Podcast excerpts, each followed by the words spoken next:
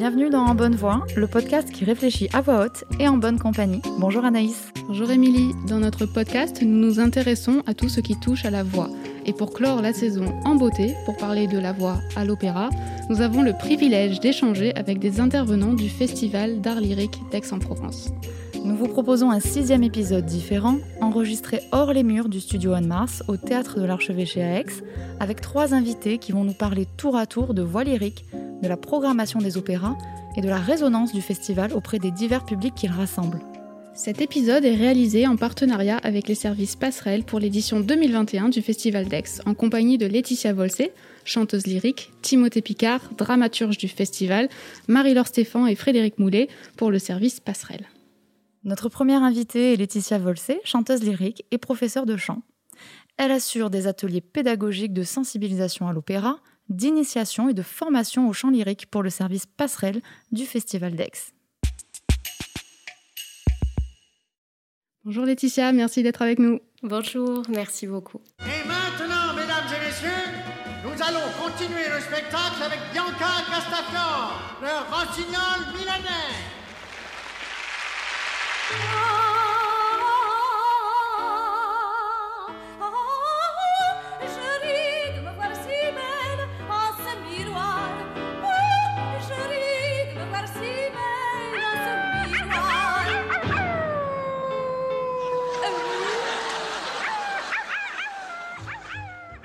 Alors, pour entamer cette discussion autour du chant lyrique, nous voulions vous faire écouter cet extrait euh, tiré du dessin animé Les aventures de Tintin, euh, dans lequel le personnage de la cantatrice est très caricatural, et puis on entend bien que Milou, apparemment, n'est pas très très fan.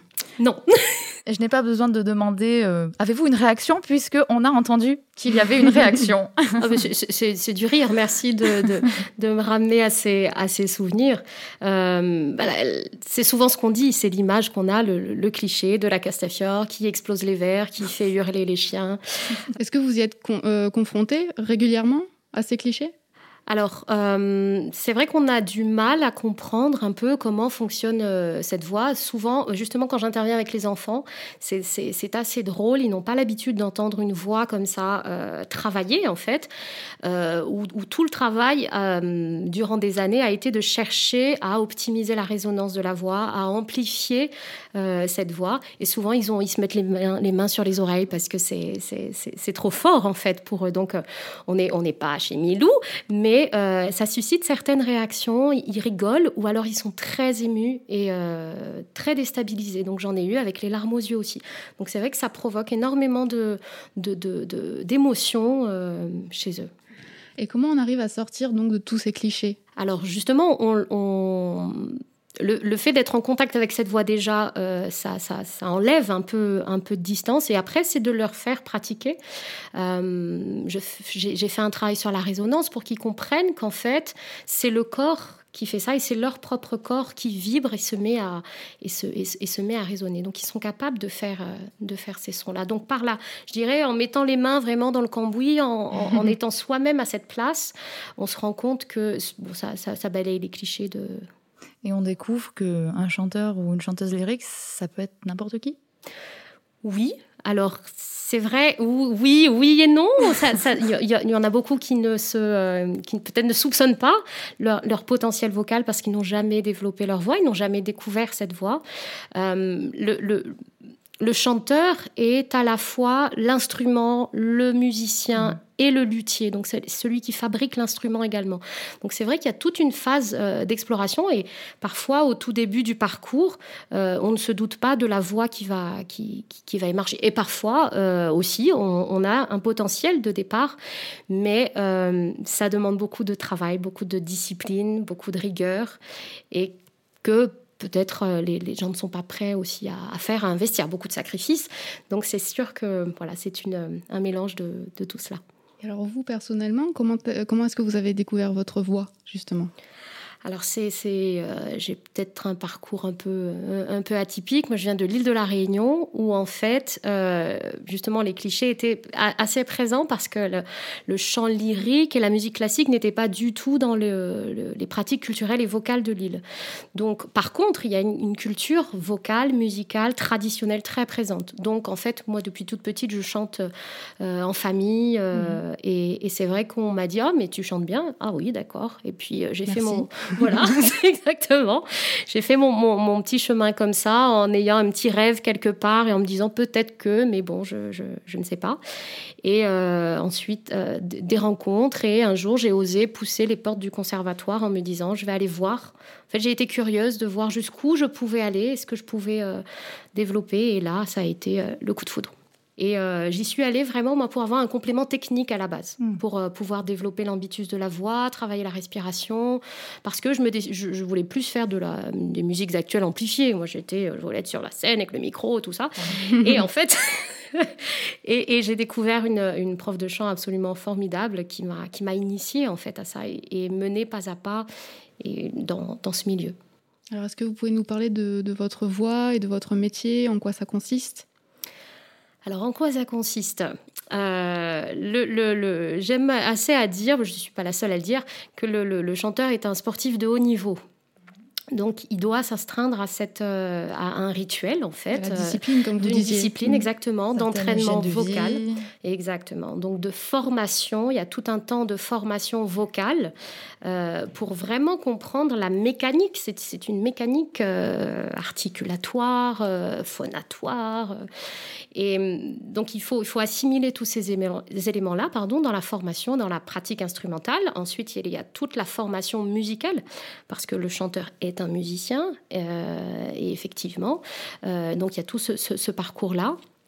Et ensuite, euh, eh bien, il faut se lancer, il faut, euh, il faut se faire ses expériences, rencontrer des gens, Mhm. euh, participer à des, en tout cas auditionner. Voilà, c'est- la suite, en tout cas, du, du, du- parcours. Donc de formation, ensuite de construction de carrière, travail sur la communication, donc qui est très importante aujourd'hui en plus avec tous les réseaux sociaux.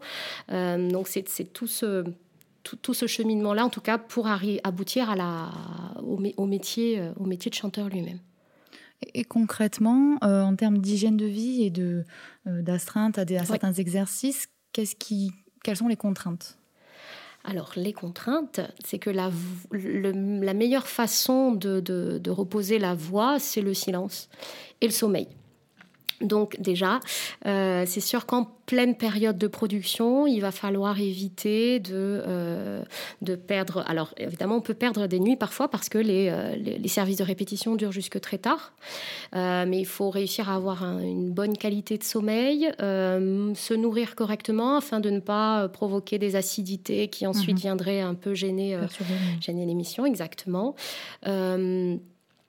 En tout cas, en ce, qui, en ce qui me concerne, je sais que j'ai besoin de beaucoup de calme et de, et de silence, beaucoup de temps pour moi. Mhm. Donc euh, après, c'est une, c'est aussi une pratique où on reste assez seul dans sa chambre d'hôtel euh, à, à travailler, mais c'est vrai que ça permet de, de rester très concentré dans, dans, dans ce qu'on fait. Et, ça aussi, ça peut être parfois difficile pour l'entourage, la famille, les amis qui ne comprennent pas ou qui aimeraient nous appeler, nous solliciter. Et c'est vrai qu'il y a un équilibre à trouver entre, entre tout ça pour garantir une meilleure, euh, en tout cas la meilleure euh, performance possible. Et donc justement, vous nous disiez que à la Réunion, il y avait très peu euh, voilà d'accès au chant lyrique, à l'opéra. Donc euh, comment votre votre entourage a réagi à, à vos choix et, et à votre carrière aujourd'hui? Comme vous disiez, hein, il y a des problèmes, enfin il y a des contraintes. Donc euh, comment ça se passe? Alors c'est vrai que j'ai commencé le chant un peu plus tard, donc j'ai peut-être eu l'avantage de, de la maturité pour dire euh, c'est un choix. voilà. Exactement. Je sais ce que je fais. Euh, voilà, et, et en fait, je- j'ai été tellement, moi, convaincue et séduite parce que, parce que j'ai ressenti vraiment tout cet aspect organique de la voix, ce, ce- ce ressenti m'a vraiment euh, euh, plu, que je me suis dit, je ne vais pas aller en grande discussion avec la famille et les amis, et je vais juste les emmener euh, au concert pour qu'ils viennent écouter et qu'ils comprennent en fait. Et c'est vrai que là, tout de suite, euh, tout le monde a été, euh, mais on s'est dit, mais c'est incroyable, on pensait pas, on savait pas, on trouvait ça nul, on trouvait ça, c'est pour les vieux, c'est pour... euh, gna gna. Donc voilà, et du coup, c'est comme ça qu'en fait, euh, et je continue à convertir un peu les amis qui, qui, qui ne connaissent pas. Euh, donc, euh, on parle de votre corps, on parle de votre voix. Qu'est- Qu'est-ce que vous avez Quel type de voix vous avez Quelle tessiture Alors moi, je suis euh, soprano lyrique coloratour. Donc, euh, soprano, qui veut dire euh, dans le registre aigu des voix de femmes. Donc, lyrique avec, avec une certaine couleur, effectivement, avec un certain, euh, un certain ambitus. Et le, le, le- le coloratour qu'on ajoute, c'est pour exprimer, donc coloratour, coloré, la capacité à vocaliser euh, assez vite, avec du brillant et, et effectivement avec, avec des, ce qu'on appelle des contre-notes. Est-ce que ça, c'est quelque chose que, qui vous, une étiquette qui va vous coller à vie ou est-ce que c'est quelque Ça chose qui peut évoluer? Alors effectivement, de votre les tessitures évoluent parce que le corps change Change. et Mm. les voix effectivement euh, vont, vont forcément suivre, euh, suivre ça. Avec le temps, on va perdre un petit peu d'aigu. Euh, mais on va gagner en largeur, on va gagner en le timbre va, va être un peu plus corsé. Après, il y a certaines chanteuses aussi qui, qui gardent cette, cette jeunesse et cette fraîcheur dans la voix euh, malgré leur, leur âge. Et après, là, il y a un autre problème qui est euh, justement dans les distributions. Parfois, ces voix-là sont pour des, des rôles plus, plus jeunes. Et on va avoir une chanteuse. Bon, il y, a- il y a toujours un décalage quand même entre l'âge de la chanteuse et l'âge du personnage, mais certaines chanteuses devront un peu revoir cette, euh, les, distributions, revoir les rôles et ne pourront peut-être pas faire tous les rôles. Est-ce que ça veut dire que vous, avez, vous pouvez envisager plusieurs rôles différents euh, dans votre carrière? Alors, i- je pense qu'il faut réfléchir effectivement à l'évolution de son répertoire euh, et des rôles qu'on peut chanter euh, dans, tout, tout au long de sa carrière. Le but, c'est bien sûr d'avoir une technique saine qui nous permet d'aller au bout de la carrière. voilà, Déjà. déjà. la base. Et puis, effectivement, réfléchir à ça et pouvoir concilier entre nos, nos- nos envies euh, de faire certains rôles, de jouer certains répertoires, et puis aussi la réalité pour toujours euh, euh, respecter l'instrument parce que je reprends mon analogie avec, avec le violon. Si une corde de violon se casse, eh bien, Mhm. on va chez le, on, on en achète un autre jeu. Si les cordes s'abîment, malheureusement, on ne peut pas, en tout cas, on peut di- difficilement en changer. Donc, c'est sûr qu'il faut rester assez vigilant sur, sur ça. Laetitia, vous avez choisi euh, un extrait que vous allez chanter. On va vous écouter tout de suite. Qui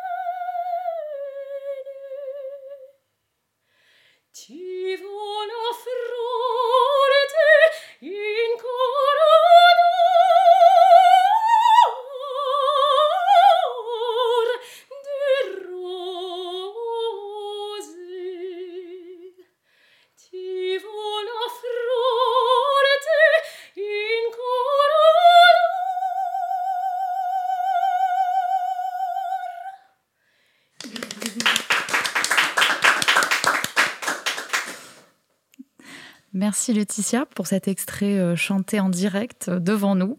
Euh, C'était très très beau. Est-ce qu'on peut vous demander donc ce que c'était comme morceau et aussi pourquoi cet extrait? Alors, c'était un extrait des Noces de Figaro de Mozart, l'air de Suzanne qui intervient à l'acte 4. Et évidemment, c'est un clin d'œil à la saison du festival qui donne justement les Noces de Figaro cette année. Laetitia, est-ce qu'il y a un rôle euh, dans votre carrière qui, qui vous a marqué, que vous avez aimé interpréter, ou, que, ou un rôle encore qui n'a pas été interprété, qui, dont vous rêvez, euh, ou une œuvre de manière générale? oui. Alors, euh, je, je partirais sur le rêve. Donc, j'aimerais beaucoup euh, interpréter Violetta dans La Traviata. Mhm.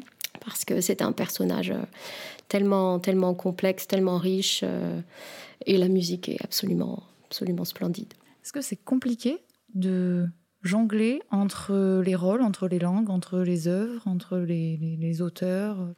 Alors c'est euh, complexe euh, parce qu'effectivement le c'est le texte, le texte qui prime d'abord, donc la partition, le livret, le style, l'esthétique. Et c'est vrai que lorsqu'on entre dans, dans, dans, ces précisions, ça nous demande d'être très, très flexible. Et c'est là où la culture et la formation du chanteur euh, est important pour pouvoir rester dans, dans ce style-là. Et c'est vrai qu'il faut adapter sa vocalité euh, à ses répertoires. Donc effectivement, on ne chante pas Mozart comme on va chanter euh, un Verdi. comme un, un jeu d'acteur qui doit s'adapter aussi au réalisateur. Oui, ou- parce qu'en plus d'être chanteuse, Oui. vous êtes en fait comédienne. Oui, voilà. Il y a aussi cet aspect, euh, l'aspect de, de- de théâtral. Mhm. L'opéra, c'est cet art total qui mêle le- la musique, le théâtre, la danse, mais également euh, tous les arts plastiques et visuels avec, avec les décors. Et effectivement, il faut euh, incarner le rôle, rentrer dans la, la compréhension fine de la psychologie du personnage, pour le euh, transmettre ensuite. pour, euh, pour exactement, pour, euh, pour ensuite faire oublier la musique, ses difficultés et être au cœur du sens et, et- et pour ensuite pouvoir laisser, laisser la place au, au- au théâtre. Et donc, vous nous avez parlé de votre formation au conservatoire en tant que musicienne et chanteuse. Donc, Mhm. pour tout ce qui est aspect théâtral, est-ce que vous avez un- un- une autre formation complémentaire aussi? Alors, euh, personnellement, ce n'est pas le cas. Je n'ai pas eu ce- ce- cette formation. Euh, mais c'est vrai que j'ai appris un peu sur le tas. Euh, les premiers rôles que j'ai faits, c'est mm, le travail. euh, j'ai eu un metteur en scène qui a été euh, très, très bienveillant pour ça et qui m'a accompagné euh, euh, à me faire comprendre comment on se positionne sur une scène. euh, et puis après, ça a été très. Empirique. Oui, exactement. Voilà. euh, quelle musique Parce que forcément, vous écoutez d'autres musiques que. Vous nous avez même dit qu'à La Réunion, voilà, on n'écoutait pas d'opéra, donc Quels autres styles euh, vous écoutez? Alors, qu'est-ce que j'écoute d'autre? Eh bien, de la musique traditionnelle réunionnaise, donc qui s'appelle le maloya. Euh, j'écoute, euh, j'ai écouté beaucoup de chansons françaises. euh, j'ai été moi bercée par Brassens, Brel. voilà, mon père écoutait ça à la maison, ce que j'écoute toujours. J'écoute aussi ce qui se fait aujourd'hui, ce qui passe à la radio. Bon, je connais pas forcément les titres, mais, de Très éclectique. très éclectique, du jazz, de la salsa, de- voilà. En parlant justement d'opéra et d'autres styles musicaux, nous accueillons Amélie et Yanis, étudiants en deuxième année de licence d'anglais, pour une chronique sur la voie de l'opéra au power metal. I see a little silhouette of a man. Scaramouche, Scaramouche, will you do the fandango? Thunderbolt and lightning, very, very frightening me. Galileo, Galileo, Galileo Figaro. Magnifico! Tiens, t'écoutes de l'opéra, toi Bah non, c'est du Queen. Oui, bah ça reste de l'opéra. Ah ouais? Bien sûr, Queen emprunte beaucoup à l'opéra. Comment ça? Eh bien, c'est très simple. Il y a plusieurs archétypes de l'opéra qui sont utilisés dans ce que tu viens d'écouter, comme euh, le jeu question-réponse entre les différents chanteurs lyriques, les chœurs, et aussi l'aspect parlé chanté. Ah, c'est pour ça qu'on a la sensation que le morceau raconte une histoire. Ouais, voilà. Ok. Mais du coup, c'est tout ce qu'ils ont fait concernant l'opéra? Hmm, non, pas vraiment. Écoute ça d'ailleurs.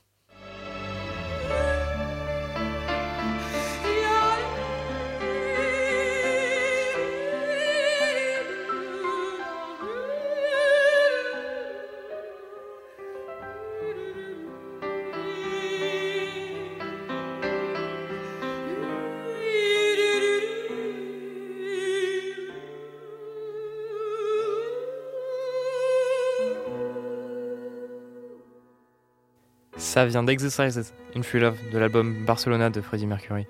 Tu sais, le chanteur du groupe. L'album aura été un sacré tournant dans ses choix artistiques. Il est même co-interprété par la célèbre chanteuse lyrique Montserrat Caballé. Sa voix de soprano se mêlant très bien avec la voix de Freddie. C'est vrai qu'ils font un super duo. Et en plus, avec cet album, le grand public se rend enfin compte de l'étendue de ses capacités vocales. Ouais, il a même entre 4 et 5 octaves. Ce qui veut dire. Ah oui, pardon. Euh, L'octave, euh, en fait, c'est un système fait pour mesurer l'amplitude vocale. Par exemple, la plupart des chanteurs lyriques ont 3 octaves. C'est-à-dire qu'ils peuvent chanter la même note de trois manières différentes. Et en fait, c'est comme euh, quand tu tapes sur deux dos sur un piano. Ça ne fera pas le même son. Un sera plus grave et l'autre plus aigu. Ok. Bah là, ils vont faire pareil, mais avec leur voix. Et Freddy fait partie de ces chanteurs ayant 4 à 6 octaves. comme par exemple euh, Axel Rose ou même euh, Prince. Je vois. Et du coup, on peut dire qu'il a une mini carrière dans l'opéra? Ouais, on peut dire ça.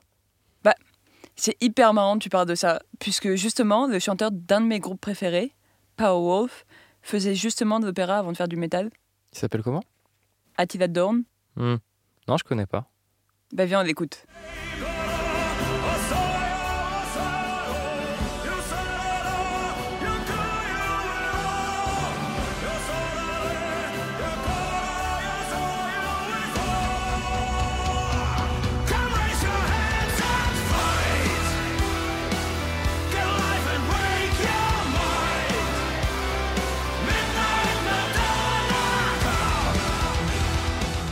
En fait, il a eu une formation lyrique et c'était son métier avant de scrimer.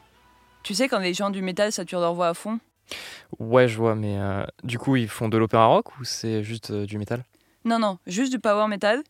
Mais c'est vrai que certains groupes s'attardent à faire des opéras rock, alors que eux se concentrent vraiment sur le power metal, qui est un genre qui va utiliser la narration que sur un seul morceau, alors que les opéras rock, la narration, elle va durer sur plusieurs morceaux, voire tout l'album. D'ailleurs, euh, c'est quoi toi ton opéra rock préféré? Resistance, de Muse, sans hésiter. Et toi? The Wall de Pink Floyd direct. Ah ouais. Viens, on se l'écoute. Allez. Allez, on se l'écoute.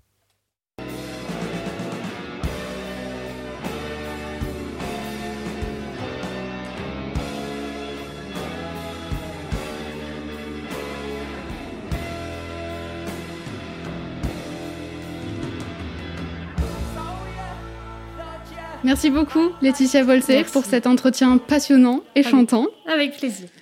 Alors après cette discussion sur le chant lyrique et sur fond de répétition du festival, nous allons à présent nous intéresser à la programmation du festival et à l'organisation de toutes ces voix entre tradition et modernité. Pour cela, nous accueillons au micro Timothée Picard, dramaturge du festival.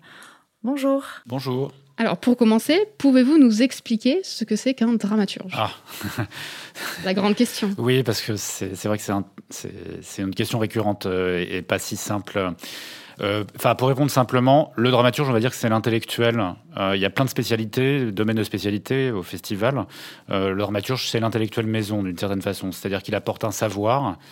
Euh, donc savoir sur l'opéra, sur les arts de la scène, euh, avec la capacité de, euh, de connaître toutes les esthétiques opératiques, les œuvres, les grandes productions sur quatre siècles.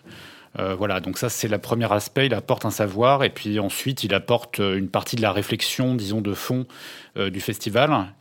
Euh, et ça, ça se décline euh, sous trois formes. D'abord, euh, euh, c'est pas partout pareil, mais c'est mon cas ici. Je suis conseiller artistique du directeur, donc je l'aide à partir des informations qu'il me donne à construire une programmation. J'interviens également dans les différents services du festival, à la fois comme observateur et comme conseiller, pour assurer aussi une unité de récit du festival, pour être sûr qu'on travaille tous autour de, des mêmes idées. Donc je fais circuler les informations et je réunis les informations de telle façon à ce que le festival, à un moment donné, raconte une histoire, et une histoire qui est partagée par tous. Et puis enfin, il y a une activité de médiation euh, vis-à-vis des publics ou même en interne, tous les types de publics. Ça passe par euh, des supports écrits, euh, les programmes, hein, mais ça passe aussi par euh, un certain nombre de prestations orales, conférences, présentations des œuvres, entretiens avec les artistes, voilà, ou des formats vidéo. Voilà. D'après ce que vous venez de nous dire, on peut déduire que c'est un travail donc à plein temps. Oui, oui, c'est un, enfin, en tout cas pour moi, c'est un travail à plein temps et qui m'occupe bien, et c'est tout à fait passionnant. Quelles histoires, vous venez de dire, euh, le festival va raconter une histoire? Alors, prenons l'exemple de cette année. Quelle, euh, quelle histoire avez-vous voulu raconter? Cette année, il y a plusieurs histoires. D'abord, il y a quand même une histoire contextuelle qui est celle que euh, cette édition était une édition de relance exceptionnelle Mhm. après une année d'annulation, ce qui est quand même extrêmement important euh, dans l'histoire d'une institution. Enfin, c'est un événement un peu traumatisant, évidemment, une, une annulation. Donc, c'est euh, cette, cette idée d'une édition de relance qui euh, ajoutait à la programmation prévue cette année euh, deux opéras de l'année précédente. Euh, et puis évidemment, c'était dans un contexte euh, fragile, incertain. Donc euh, le récit évidemment de, l'espoir, du désir, de l'envie, de l'envie de rêver ensemble, et à, habiter cette saison. Et en même temps, on voulait pas non plus créer de l'illusion, ni vis-à-vis des publics, ni vis-à-vis de nous-mêmes. Donc c'était, ça s'est construit aussi avec, en interaction avec la réalité qui évoluait sans cesse. Et là, on a la chance de vivre une sorte de happy end par rapport à l'année qui s'est, s'est passée, puisque tout se passe dans les meilleures conditions, grâce aussi au travail des équipes. Euh, donc il y, a- évidemment ce, récit-là à construire. Il est structurel et dans l'édito du, de la brochure du festival ou dans les textes euh, cadres, c'est évidemment quelque chose d'important. Puis après, il y a ce qui, un récit qui dépend de la programmation.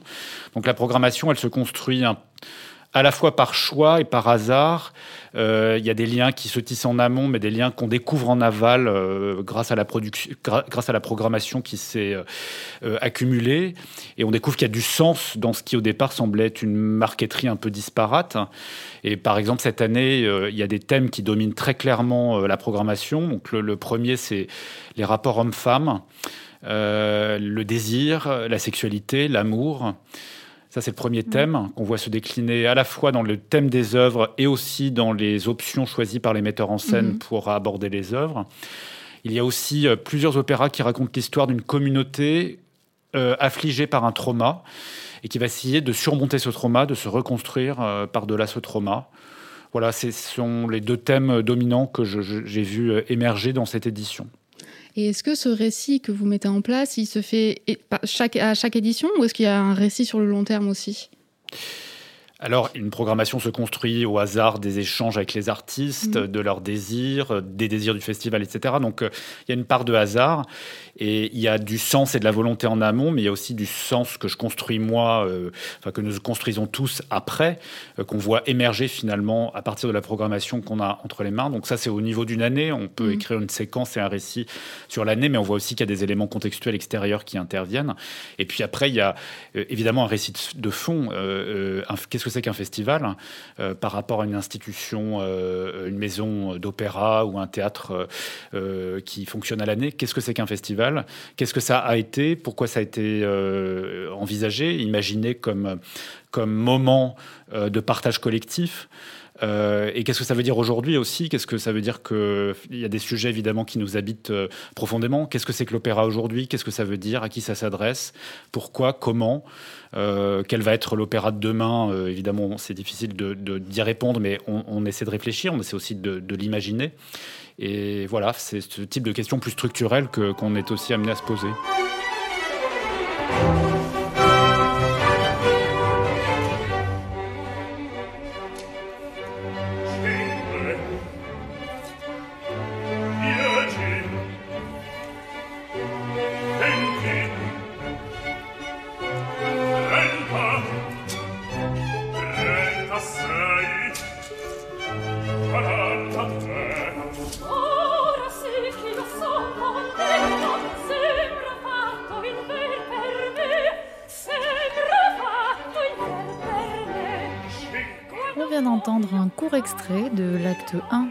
De Figaro qui figure en tête euh, de programme de l'édition donc 2021 cette année du festival. Donc c'est une œuvre très connue. Euh, vous nous avez dit que cette année, voilà, il y avait euh, des, des thèmes euh, assez euh, originaux. Mais est-ce que, on, enfin, on peut se poser la question, est-ce qu'on n'a pas fait le tour de Mozart? Alors, je non, à vrai dire, les, les chefs-d'œuvre de Mozart, euh, enfin la preuve en est historiquement qui sont là tout le temps parce que tout simplement, euh, il y a un noyau euh, universel et intemporel, mais il y a aussi la façon dont chaque époque se raccroche euh, et relise et interprète et comprenne en, fonction de, de la culture de l'époque l'œuvre en question. C'est très intéressant d'ailleurs de voir que comment une œuvre se perpétue à travers des lectures très différentes à travers le temps, parfois d'ailleurs contradictoires. Et donc cette année, les Noces de Figaro, même si ça n'épuise pas du tout la richesse de la mise en scène de l'Auto de Berre, il est évident que euh, elle est partie prenante d'une réflexion globale sur la place des femmes euh, après euh, le scandale MeToo, euh, donc euh, les rapports de genre, euh, éventuellement marqués par la violence. euh, et la quête euh, en contrepoint d'une société possiblement plus égalitaire entre les hommes et les femmes. Euh, mais en même temps, c'est quelque chose qui est présent chez Mozart. Euh, parler de féminisme euh, chez Mozart, tel qu'on l'entend aujourd'hui, peut-être pas. Parler de féminisme d'une manière plus globale, il est probable qu'on puisse considérer que c'est le cas et chez Beaumarchais, explicitement à travers un certain nombre de, répliques, et chez Mozart, à travers aussi la caractérisation musicale des, des personnages. Voilà, donc c'est typiquement justement une matière, des enjeux que chaque époque peut relire euh, à l'aune de ses préoccupations et que nous, on relie aujourd'hui notamment dans la mise en scène de l'auto de Berre, à la lumière de, de cette question brûlante qui est euh, la place des femmes et, Mhm. et l'égalité euh, de genre dans les sociétés d'aujourd'hui. Alors, est-ce qu'en tant que, que dramaturge, euh, vous vous opposez, par exemple, à des lectures d'œuvres, à des relectures, des, des réinterprétations de nouvelles mises en scène? Il y a un certain nombre d'étapes de validation en fait d'un projet euh, dans lequel je n'interviens pas seul, même si euh, je joue un rôle spécifique. Euh, voilà, donc il y a un moment notamment qui est important qui s'appelle la présentation de la maquette. L'équipe artistique du metteur en scène qui a été contacté, c'est un moment où il présente son projet pour qu'on comprenne bien son interprétation et les moyens qui vont lui permettre, artistiques, techniques, costumes, décors, etc., qui vont lui permettre de l'incarner. Et c'est un moment donc euh, où, l'équipe du festival euh, se prononce et, euh, valide le projet, soit totalement, soit demande quelques modifications, quelques aménagements. Mais à partir du moment où on l'a validé, qu'il nous soit proche ou pas, qu'on l'apprécie ou pas, l'idée c'est de d'aider l'équipe à, réaliser et concrétiser son projet tel qu'il l'entend, tel que nous on a compris le, le- le projet, tel qu'il nous l'a expliqué. Et donc on veille après à la bonne concrétisation. Mhm. Euh, et donc on suit le déroulement des répétitions euh, de près, on échange avec les artistes, on donne des conseils, on essaie de comprendre certains, euh, certains choix pour euh, s'assurer du bon accouchement en fait, euh, ou de la bonne concrétisation du projet. Est-ce que des fois vous intervenez pour euh, justement pousser encore plus à la créativité, à l'innovation, ou est-ce que vous êtes plus euh, vraiment dans le regard pour voir comment tout ça se déroule euh, et se met en place Il n'y a pas de choix idéologique en fait. Enfin, c'est, c'est, on, apprécie un projet, on l'évalue, et à partir d'un moment, on se met aussi au service du projet, Mhm, c'est-à-dire qu'on essaie de, de faire en sorte qu'il se réalise au mieux conformément aux intentions de l'artiste. Après, évidemment, il y a, peut y avoir des interventions euh, euh, qui viennent de différentes personnes. Au premier chef, le directeur, puisque c'est lui qui, qui, évidemment, valide de manière ultime euh, la réalisation de l'ensemble du projet. C'est arrivé, c'est arrivé cette année que, par exemple, certains choix de mise en scène soient euh, légèrement retoqués, même tardivement dans le projet par le directeur, parce qu'il pensait que, que finalement c'était peut-être euh, superfétatoire par rapport, enfin, et que ça risquait peut-être euh, inutilement. Enfin, ça ne veut pas dire qu'il y a une frilosité, c'est parce que parfois, si les choix sont légitimes, s'ils sont, enfin, je pense à, par exemple sur des sujets un peu sensibles, la nudité, l'évocation de la sexualité ou autre, il n'y a, pas de censure, il n'y a pas de jugement moral si, ça paraît légitime, euh, euh, ou des sujets sensibles autres, euh, euh, le, directeur assume une- une position et soutient l'artiste dans son choix, quand bien même il est radical. Mais si il paraît que, enfin, s'il apparaît que, que finalement telle donnée c'est pas si utile que ça et qu'on comprend bien les choses par d'autres moyens, euh, on, peut, on peut demander à l'artiste d'in- d'in- d'intervenir et de retoquer légèrement son projet. Oui, alors ça, ça- m'évoque en fait euh, l'édition 2017 du festival où il y a eu euh, Carmen qui a été euh, une représentation un peu déstabilisante et j'ai eu la chance d'y assister. Il y a un moment une intervention en fait d'une sorte de GIGN sur scène en fait et c'est vrai que c'était assez perturbant. En plus 2017 c'était très peu de temps après les attentats, donc on voit qu'il y avait quand même une une posture un peu audacieuse aussi pour euh, interloquer peut-être un peu le public. Moi j'ai- aimé être déstabilisée, mais je sais que voilà il y avait ça avait beaucoup fait réagir euh, le public en tout cas.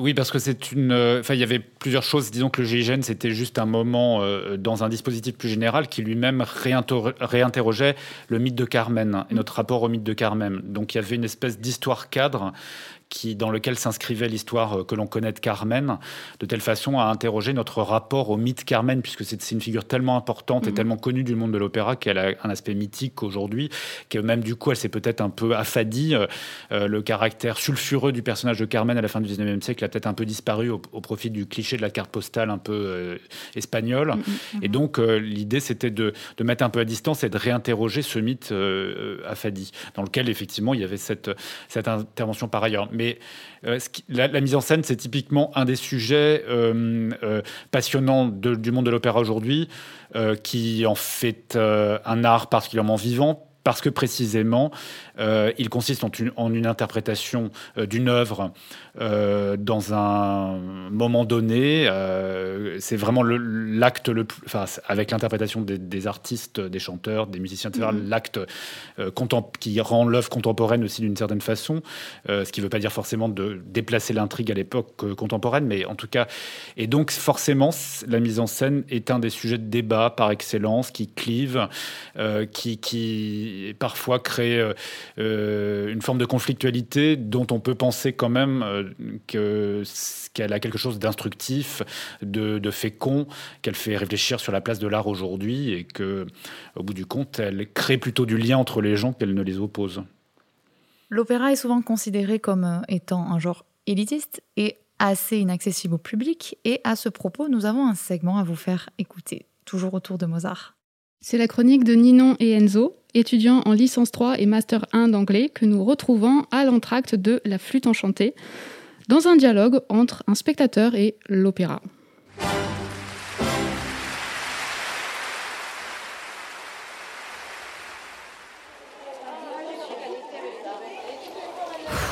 Oh là là, non mais j'en peux plus de ce boucan. J'aurais dû aller au ciné. hein. Je comprends même pas ce que les gens disent. Et en plus, l'orchestre. Bonsoir, spectateur. Bons... euh, Bonsoir. euh, ouah, je me mets à entendre des voix maintenant. Hmm, les entendre, ça fait un moment que tu le fais. Il s'agirait d'apprendre à les écouter maintenant. Oh, bah, Écoute, je te dis, l'opéra, ce n'est pas du boucan. Au contraire, c'est une célébration. Celle de la voix, qui se fait instrument, celle de l'orchestre, qui se met à chanter. La voix, un instrument. hmm. Et la musique, un chant. Non mais euh, c'est bien mignon et poétique tout ça, hein, mais euh, ça n'a pas vraiment de sens. De sens Qui parle de sens ou de logique ici Il ne s'agit que de vibrations qui se rencontrent en un instant, en un endroit, et transmettent un message, un sentiment. Oui mais... euh, Chut. Ça va reprendre. Laisse-moi te guider. Laisse-toi porter par les cordes qui se font dominantes et marquent le début cinglant et dramatique d'une furie aveugle. Les violons au premier plan, la viole à l'arrière plus discrète, et les notes profondes et puissantes du basson. Là la voix, et là les violons. Là la voix. Et les deux s'enlacent, et enfin les violons se joignent à la voix en une harmonie puissante, voire violente. L'opéra, cet échange entre voix et musique, loin de se noyer l'un l'autre, ils s'équilibrent et créent de leur union une formidable expérience d'un temps suspendu.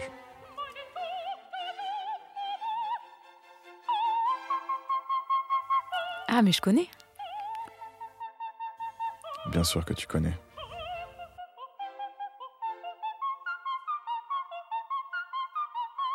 L'opéra est dans la vie de tous les jours, pour ceux qui savent tendre l'oreille. Bon, je vais être honnête, hein. Je comprends pas un mot de ce qui est dit. Mais bon, ça fait rien. Le personnage qui chante là, je le sens plein de, de mauvaises intentions. Et je sens, enfin, je pense, qu'elle essaie de, de transmettre sa, sa colère, sa rage à l'autre personnage là-bas qui, euh, qui est sans doute plus jeune et qui est certainement plus naïf. Tu n'es pas loin. Il s'agit d'une mère faisant une demande inhumaine à sa fille. Sans quoi, elle la reniera. Bon, tant qu'elle lui demande pas de tuer quelqu'un. elle est en train de lui demander de tuer quelqu'un? Mais c'est fou Tu as visé juste. La reine de la nuit demande à sa fille Pamina de tuer le grand mage Sarastro.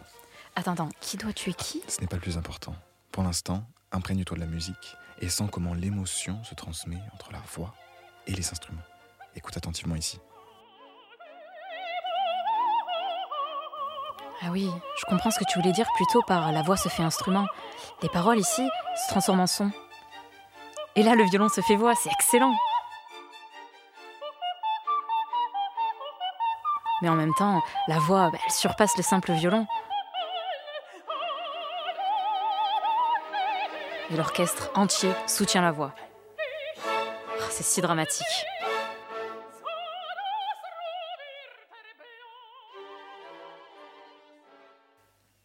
Alors, qu'en as-tu pensé pour finir? Hmm, je pense que je dirais le livrer avant de venir, pour le prochain opéra. Le prochain opéra? Hmm, Tu es en bonne voie. Tu reviendras donc me voir, m'écouter. Peu importe l'œuvre, peu importe la mise en scène, je serai là. Est-ce que vous. Une petite réaction dessus? Ah oui, euh, il y a plein de choses à dire. Enfin, je vais pas essayer de m'en dire trop, mais je au moins, euh, j'ai j'ai envie de dire trois choses.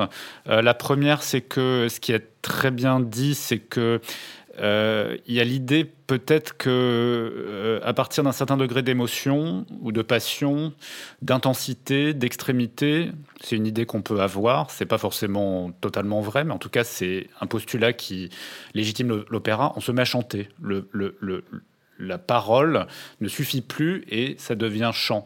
Et, et se dire que l'opéra donc est en rapport avec euh, les émotions, les affects, les sentiments sous une forme euh, euh, exacerbée, c'est, je pense, une, bonne explication de l'opéra. La deuxième chose, c'est aussi que ne pas comprendre exactement les mots, connaître un peu l'histoire, mais pas tout comprendre de l'histoire dans ses moindres recoins, c'est pas un problème parce que ce qu'on découvre aussi, c'est que du sens passe au-delà des mots par euh, la voix, par euh, la musique, par euh, donc des modes d'expression qui transcendent et dépassent le langage seul. Et puis je trouve que la conclusion est très belle aussi, c'est-à-dire que euh, il faut jamais s'arrêter à une seule expérience d'opéra euh, parce qu'elle serait ratée. Euh, il y a tellement de diversité, tellement de possibles. Il y a quatre siècles d'histoire d'opéra. Il y a des formes qui parlent plus que d'autres euh, à certains. Euh, et puis et puis parfois, bah, une soirée euh, peut ne pas être très réussie tout simplement parce que c'est du spectacle vivant, alors qu'une autre justement sera une euh, une expérience inoubliable. Donc euh, j'aime bien cette idée aussi que euh, d'y revenir et qu'il y a un principe euh, qui traverse toutes les représentations, c'est l'opéra, euh, quelque chose c'est un peu insaisissable, voilà, qui parfois se réalise de manière exceptionnelle, parfois au contraire euh, révèle plutôt ses travers et ses ridicules, mais et puis à un moment quand on aime l'opéra, on aime aussi les travers, les ridicules de l'opéra, voilà. Merci beaucoup, Timothée Merci Picard, de nous avoir accordé de votre temps précieux, surtout euh, en cette période très chargée de, de fin de festival. Merci. Merci. Merci à vous. Nous allons à présent attaquer la dernière partie de cet épisode avec Marie-Laure Stéphan et Frédéric Moulet pour le service passerelle du Festival d'Aix-en-Provence. Bonjour. Bonjour. Bonjour. Bonjour.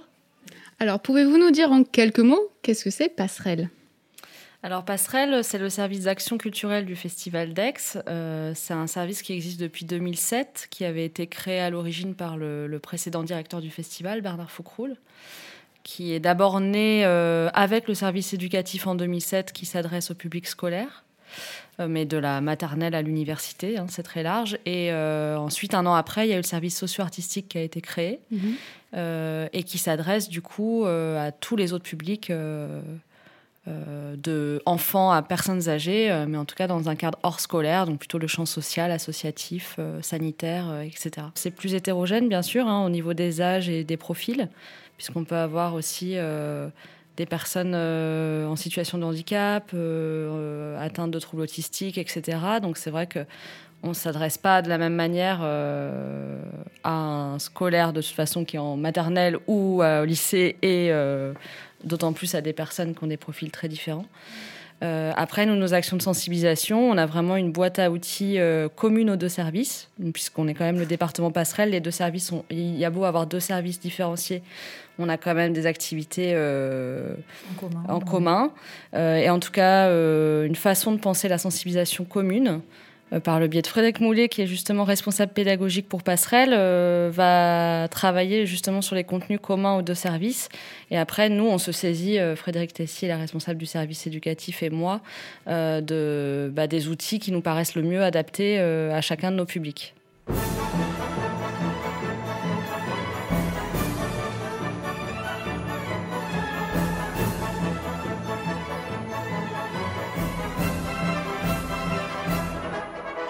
L'opéra, qu'est-ce que c'est? Si les origines du genre remontent à la Grèce antique, il s'est élaboré au cours de la période médiévale avec des spectacles lyriques et liturgiques. Mais ce sont les Italiens, en lui donnant son nom, opéra, qui veut dire œuvre, qui vont le moderniser, le perfectionner et l'installer au firmament du croisement des arts. Tout simplement, en Italie, en 1600, les Florentins ont la folle idée de vouloir parler en chantant. Les arts sont réunis autour d'un même but, rendre le texte et donc l'histoire compréhensible. Ce que les Grecs avaient érigé comme principe essentiel, une relation constante et nécessaire entre la musique et le texte. On vient donc d'entendre euh, un extrait d'une vidéo qui est sur la chaîne YouTube du festival. Et euh, c'est une chaîne qui est extrêmement fournie, euh, qui propose un contenu très varié et qui rend donc le festival accessible au, au, plus grand nombre, clairement. Est-ce que ces vidéos sont vraiment utiles pour vous, pour vos missions? Euh, il y a plusieurs choses. Euh, premièrement, la chaîne YouTube du festival qui est un vivier d'informations mhm. et euh, d'extraits d'opéra. On retrouve aussi des choses qui se passent pendant le festival, donc qui ont vraiment une, une visée à communication envers un public très large. L'extrait qu'on vient d'entendre, c'est un petit morceau d'une capsule qu'on a réalisée en début de saison 2021, à un moment où on avait pour objectif, euh, objectif qu'on se fixe tous les ans, de rassembler l'ensemble de nos partenaires pour leur euh, partager des informations autour de l'opéra, autour de la saison qui va arriver, un peu comme euh, première pierre des parcours de sensibilisation. En l'occurrence, on avait prévu cette formation entre novembre et décembre et malheureusement, on n'a pas eu la possibilité de nous réunir à plus d'une centaine dans les ateliers de Venelle. Ce qui nous a amené à à réinventer un petit peu ce qu'on essaie de transmettre normalement en présentiel, avec beaucoup de convivialité entre l'ensemble de nos partenaires, et euh, en vidéo. Alors euh, l'exercice n'a pas été simple. Euh, Laetitia, qu'on a, qu'on a entendu tout à l'heure aussi, s'est prêtée au jeu. Et ces vidéos disponibles sur l'espace pro passerelle, on en a tourné 20 une vingtaine, il y en a une trentaine à disposition, et elles ont comptabilisé euh, plus de, de 1500 vues, sachant que c'est quand même adressé à un public restreint mhm. euh, sur mot de passe. Et oui, ça a servi du coup, euh, puisque c'était le, le, début de la question. Alors, dans votre réponse, vous nous avez parlé des ateliers de Venelle. Est-ce que mhm. vous pouvez nous en parler un petit peu plus? C'est une grande chance qu'on a au festival de disposer d'ateliers de fabrication de décors et de costumes. Le festival s'organise en trois lieux. La direction artistique et tout le pôle euh, de production est à Paris, est basé à Paris. Mhm. L'administratif euh, et tout ce qui est relation avec le public est bien sûr à Aix. Et à Venelle, il y a ce lieu un peu magique euh, qui donne naissance à tous ces rêves de metteurs en scène et de metteuses en scène où d'une maquette, on se retrouve mhm. avec le décor que vous voyez par la fenêtre. on y fabrique des châssis en bois. On crée l'ossature du décor en métal, on y apporte des patines dans l'atelier décoration, euh, des sculptures, etc. Et en fait, ce, décor et ce rêve euh, initial prend vie là-bas. On y accueille les artistes en répétition, on y fabrique les perruques, on y euh, maquille aussi, on, imagine les maquillages qui seront portés par les artistes, on y fabrique tous les accessoires et on y fabrique tous les costumes sur mesure. Est-ce que dans votre mission euh, avec le, auprès du public, est-ce que le public y a accès aussi? Ah oui. En temps normal, oui. C'est un, grand rendez-vous euh, pour nos publics qui rentrent aussi dans euh, cet univers qu'est l'opéra par ses métiers. Il y a des parcours vraiment dédiés aux services éducatifs et aux services socio-artistiques qui sont des parcours qui permettent de, de rencontrer chaque corps de métier. Tu veux peut-être parler de côté coulisses? Oui, alors effectivement, en fait, euh, euh, on a des parcours d'entrée spécifiques par les métiers qui s'adressent surtout à des, soit des lycéens professionnels, des lycéens en lycée pro, ou euh, au service socio-artistique des personnes qui sont en insertion professionnelle ou des jeunes déscolarisés, etc. Et c'est vrai qu'on parlait tout à l'heure d'élitisme par rapport à l'opéra, souvent pour des personnes qui peuvent avoir des a priori qui sont parfois justifiés hein, sur le genre opéra. C'est une entrée qui est beaucoup plus désacralisée, euh, beaucoup plus dans la rencontre humaine aussi avec euh, bah, des personnes qui sont techniciennes et qui ont eu des parcours des fois euh, pas forcément classiques, qui se sont cherchés aussi. et ça permet de se rendre compte aussi de toute la diversité des métiers qui existent, qui est quand même assez énorme.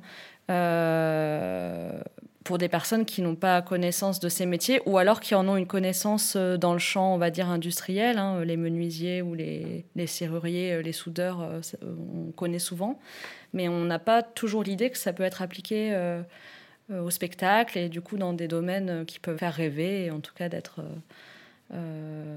voilà, des nouvelles pistes pour des personnes dans qui, dans qui ce n'en auraient milieu autour du, du festival en plus d'Aix. Voilà.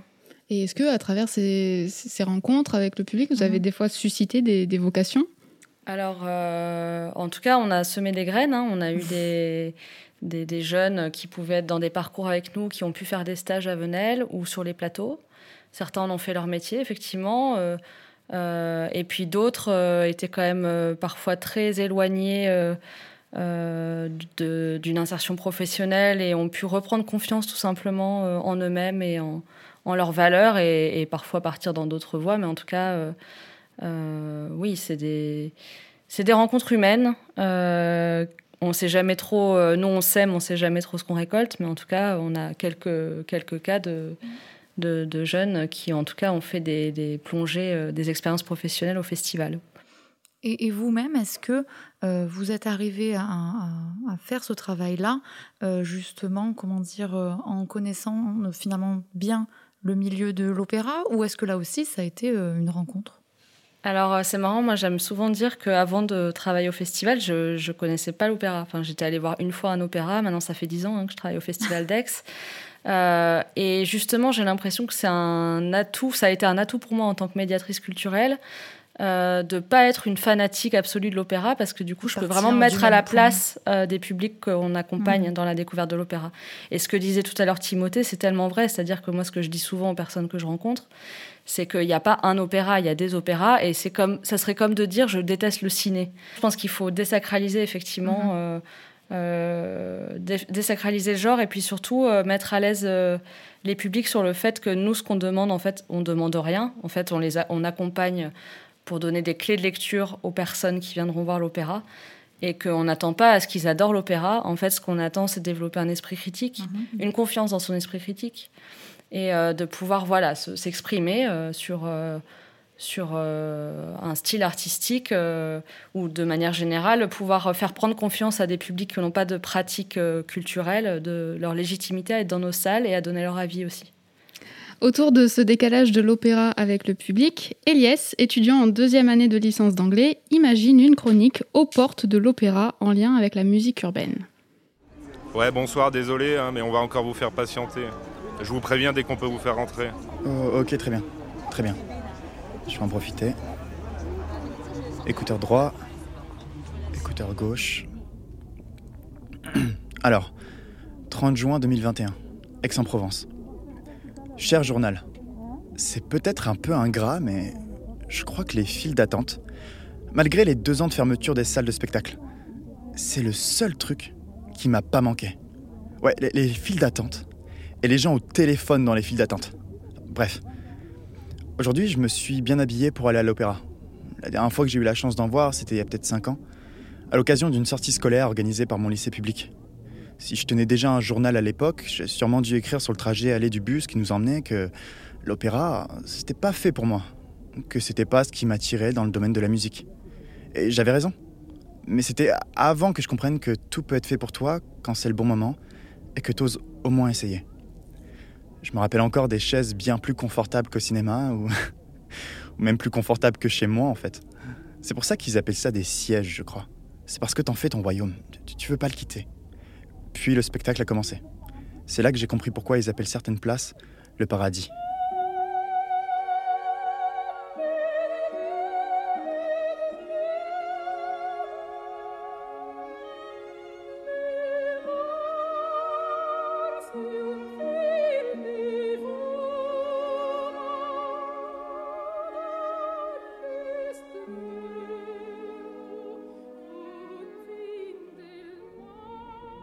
Sur le trajet du retour, j'ai écrit que je m'étais promis d'y retourner.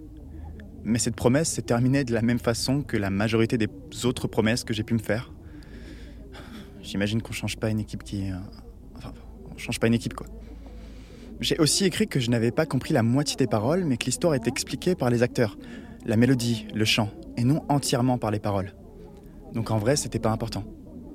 Et ça me fait penser à un autre genre musical auquel j'ai consacré mon temps les années suivantes, où les paroles peuvent être aussi être secondaires au profit du storytelling et de la mélodie. Et ça, c'est le rap. Et non, cher journal, je ne te ferai pas l'affront d'être un jeune de 20 ans vivant dans la précarité qui ramène tout ce qui l'entoure au rap, car c'est là qu'il se retrouve le plus. Juste que dans ce trajet retour, assis dans ce bus où les sièges étaient bien moins confortables qu'à l'opéra, j'ai commencé à comprendre que la musique est vecteur d'émotion, que les légendes se racontent de décennie en décennie et que les histoires se chantent de la même manière. Que j'arrive à aimer le rap quand il se rapproche de l'opéra et que j'aime l'opéra qui se rapproche du rap. Et une légende raconte que rap est un acronyme pour dire Rhythm and Poetry, rythme et poésie en français. Alors dis-moi maintenant, cher journal, si cet acronyme ne colle pas aussi à l'opéra.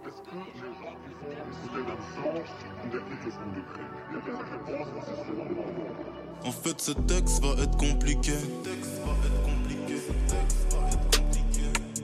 Parce que je vis des trucs vraiment compliqués. Donc je vais rapper lentement juste pour bien te l'expliquer. Mais tu dois sûrement te demander comment est-ce que j'ai pu partir de l'opéra pour aller vers le rythme et la poésie, le rap, pour revenir écrire quatre ans plus tard que j'attends dans une file d'attente, qui porte très bien son nom d'ailleurs, parler joyeusement de l'opéra. Comme maintenant, la semaine dernière, j'avais les écouteurs dans les oreilles.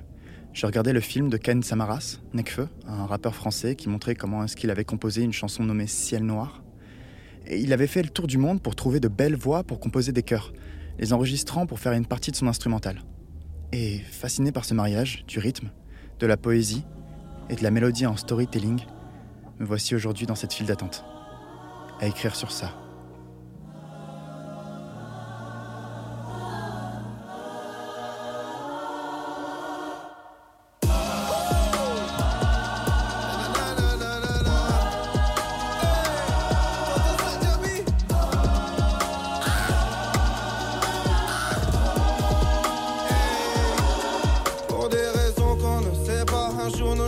Monsieur Oh, monsieur Euh, oui, pardon C'est bon, vous pouvez entrer.